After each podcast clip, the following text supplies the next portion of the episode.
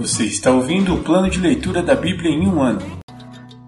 Dia 174, 23 de janeiro, semana 25.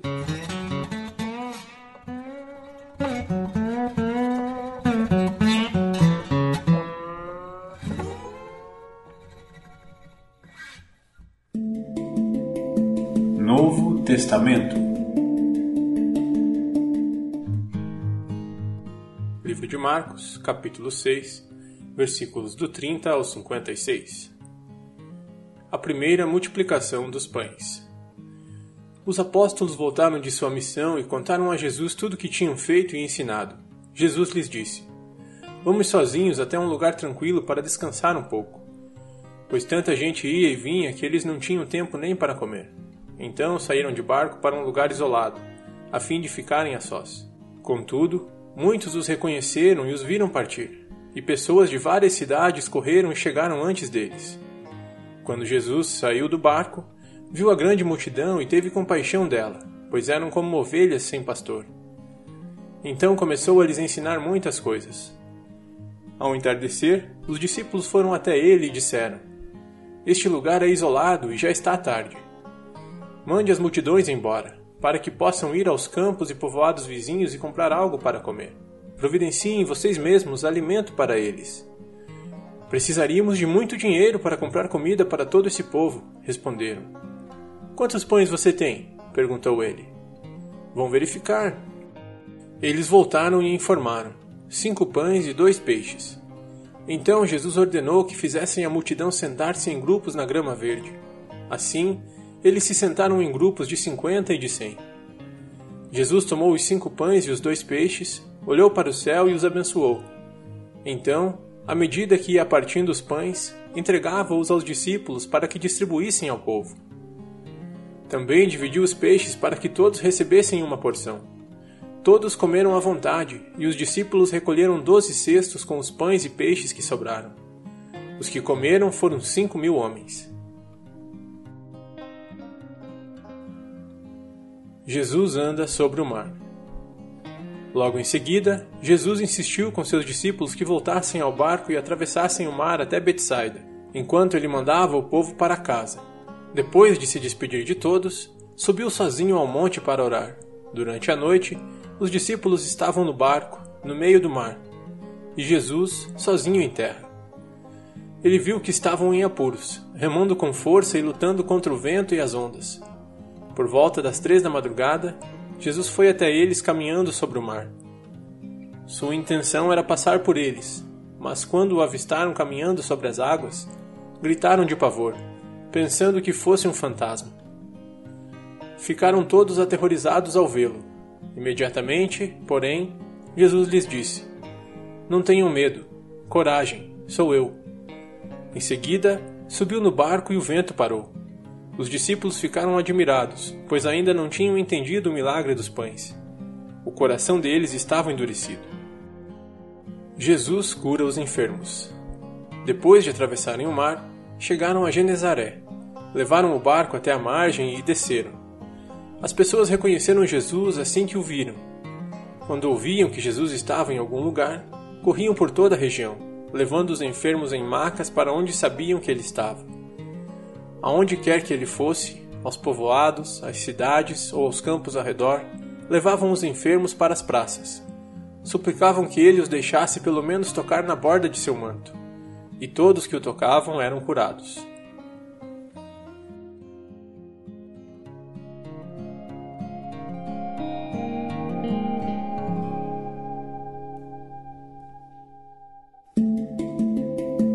Antigo Testamento Livros históricos.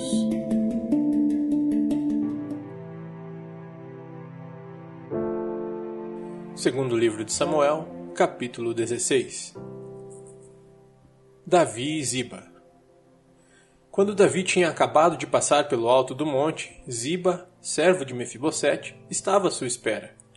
Tinha dois jumentos carregados com duzentos pães, cem bolos de passas, cem frutas de verão e uma vasilha de couro cheia de vinho. Para que tudo isso? perguntou o rei.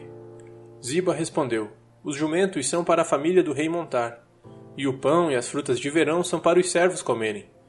O vinho é para os que ficarem exaustos no deserto. E onde está Mefibosete, neto de seu senhor Saul? perguntou o rei. Ziba respondeu: Ficou em Jerusalém, pois disse: Hoje o povo de Israel me devolverá o reino de meu avô Saul. Então o rei disse a Ziba: Nesse caso, dou a você tudo o que pertence a Mefibosete. Humildemente me prostro, respondeu Ziba. Que o meu senhor, o rei, sempre se agrade de mim. Simei amaldiçoa Davi. Quando o rei Davi chegou a Baurim, um homem do povoado saiu ao seu encontro e começou a amaldiçoá-lo. Era Simei, filho de Gera, do mesmo clã da família de Saul. Atirava pedras contra o rei, seus oficiais e os guerreiros que o cercavam. Saia daqui, assassino, bandido! gritava para Davi. O Senhor lhe está retribuindo por todo o sangue derramado no clã de Saul. Você roubou o trono, e agora o Senhor o entregou a seu filho Absalão. Finalmente está provando de seu próprio remédio, pois é assassino. Então Abissai, filho de Zeruia, disse: Por que este cão morto amaldiçoa meu senhor, o rei? Dê a ordem e eu cortarei a cabeça dele. O rei, porém, disse: Quem pediu a opinião de vocês, filhos de Zeruia? Se o Senhor mandou este homem me amaldiçoar, quem são vocês para questioná-lo? Então Davi disse a Abissai e a todos os seus servos. Então Davi disse a Abissai e a todos os seus servos: Meu próprio filho procura me matar. Não teria este parente de Saul ainda mais motivos para fazer o mesmo? Deixe-no em paz. Que ele me amaldiçoe, pois foi o Senhor que o mandou. Talvez o Senhor veja que tenho sido injustiçado e me abençoe por causa dessas maldições de hoje. Assim, Davi e seus homens prosseguiram em seu caminho. Simeio os seguia pela encosta de um monte próximo, amaldiçoando Davi e atirando pedras e terra contra ele.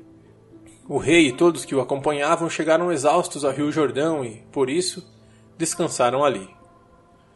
Aitofel aconselha Absalão. Nesse meio tempo, Absalão e uma multidão de israelitas entraram em Jerusalém, acompanhados por Aitofel. Quando Uzai, o arquita, amigo de Davi, chegou à cidade, foi logo ao encontro de Absalão. Viva o rei! exclamou. Viva o rei! É assim que você mostra lealdade a seu amigo Davi? perguntou-lhe Absalão. Por que não está com ele? Uzai respondeu: Estou aqui porque pertenço àquele que é escolhido pelo Senhor e por todos os homens de Israel. Além do mais, é natural que eu sirva ao filho de Davi. Assim como fui conselheiro de seu pai, agora serei seu conselheiro. Então Absalão se voltou para Aitofel e perguntou: O que devo fazer agora? Aitofel respondeu: tenha relações com as concubinas que seu pai deixou aqui para tomar conta do palácio. Então todo Israel saberá que você insultou seu pai de tal modo que será impossível haver reconciliação. Isso encorajará os que estão do seu lado. Então armaram uma tenda no terraço do palácio, e ali Absalão teve relações com as concubinas de seu pai à vista de todo Israel. Absalão seguiu os conselhos de Aitofel, como Davi tinha feito, pois as palavras de Aitofel pareciam sábias como se fossem um conselho dado pelo próprio Deus.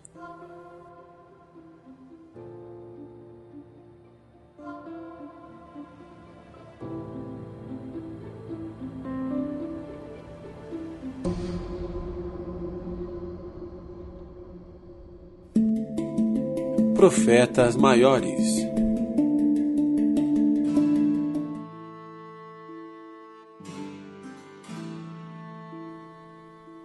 Livro de Daniel, capítulo 10 Visão do mensageiro No terceiro ano do reinado de Ciro, rei da Pérsia, Daniel, também chamado Beltesazar, teve outra visão. Ele entendeu que essa visão era verdadeira e se referia a certos acontecimentos que ocorreriam no futuro. Tempos de guerra de grande dificuldade. Eu, Daniel, recebi essa visão depois de passar três semanas de luto. Durante todo esse tempo, não havia comido nada saboroso, não tinha provado nenhuma carne, nenhum vinho e não tinha usado nenhuma loção perfumada até passarem as três semanas. Em 23 de abril daquele ano, estava em pé próximo ao grande rio Tigre. Levantei os olhos e vi um homem vestido com roupas de linho e um cinto de ouro puro. Seu corpo era semelhante a uma pedra preciosa. Seu rosto faiscava como relâmpago, e seus olhos eram como tochas acesas. Seus braços e seus pés brilhavam como bronze polido e sua voz era como o som de uma grande multidão. Somente eu, Daniel, tive essa visão. Os homens que estavam comigo não viram coisa alguma. De repente, porém, eles se encheram de terror e correram para se esconder. Assim, fiquei ali sozinho e tive essa visão extraordinária. Perdi as forças. Fiquei muito pálido e quase desfaleci. Então ouvi o homem falar e, ao som de sua voz, perdi os sentidos e fiquei ali estendido, com o rosto no chão. Nesse instante, a mão de alguém me tocou e me pôs, ainda trêmulo, sobre minhas mãos e meus joelhos. E o homem me disse: Daniel, você é muito precioso para Deus. Por isso, ouça com atenção o que tenho a lhe dizer. Levante-se, pois fui enviado a você. Quando ele me disse isso, me levantei, ainda tremendo. Em seguida, ele disse: Não tenha medo, Daniel, pois desde o primeiro dia em que você começou a orar por entendimento e a se humilhar diante de seu Deus, seu pedido foi ouvido. Eu vim em resposta à sua oração. Por vinte e um dias, porém, o príncipe do reino da Pérsia me impediu. E então Miguel, um dos príncipes mais importantes, veio me ajudar, e eu o deixei ali com os reis da Pérsia. Agora estou aqui para explicar o que acontecerá com seu povo no futuro, pois essa visão se refere a um tempo que ainda está por vir. Enquanto ele falava comigo, eu olhava para o chão, sem conseguir dizer uma única palavra. Então aquele que se parecia com um homem tocou meus lábios, e eu abri a boca e comecei a falar. Disse àquele que estava diante de mim: Meu senhor, estou angustiado por causa da visão que tive e me sinto muito fraco. Como é possível alguém como eu, seu servo, falar com meu senhor? Minhas forças se foram e mal consigo respirar. Então aquele que se parecia com um homem tocou em mim novamente e senti minhas forças voltarem. Não tenha medo, ele disse, pois você é muito precioso para Deus. Que a paz esteja com você. Tenha ânimo, seja forte. Enquanto ele falava, logo me senti mais forte e disse: Fale, meu senhor, pois me fortaleceu.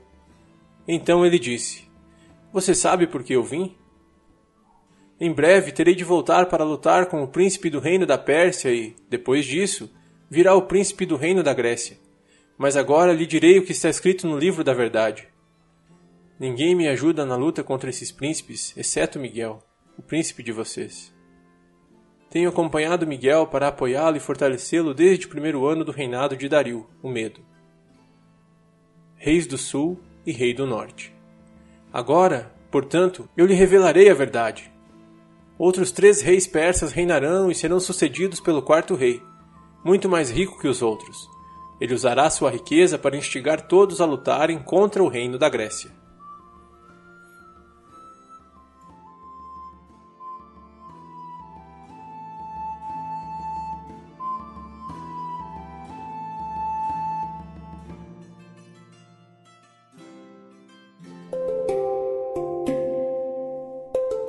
Versículo da semana.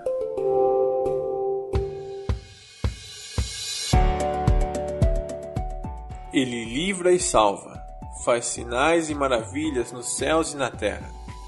Ele livrou Daniel do poder dos leões. Daniel 6, 27 Ele livra e salva, faz sinais e maravilhas nos céus e na terra. Ele livrou Daniel do poder dos leões. Daniel 6, 27 Ele livra e salva, faz sinais e maravilhas nos céus e na terra. Ele livrou Daniel do poder dos leões. Daniel 6, 27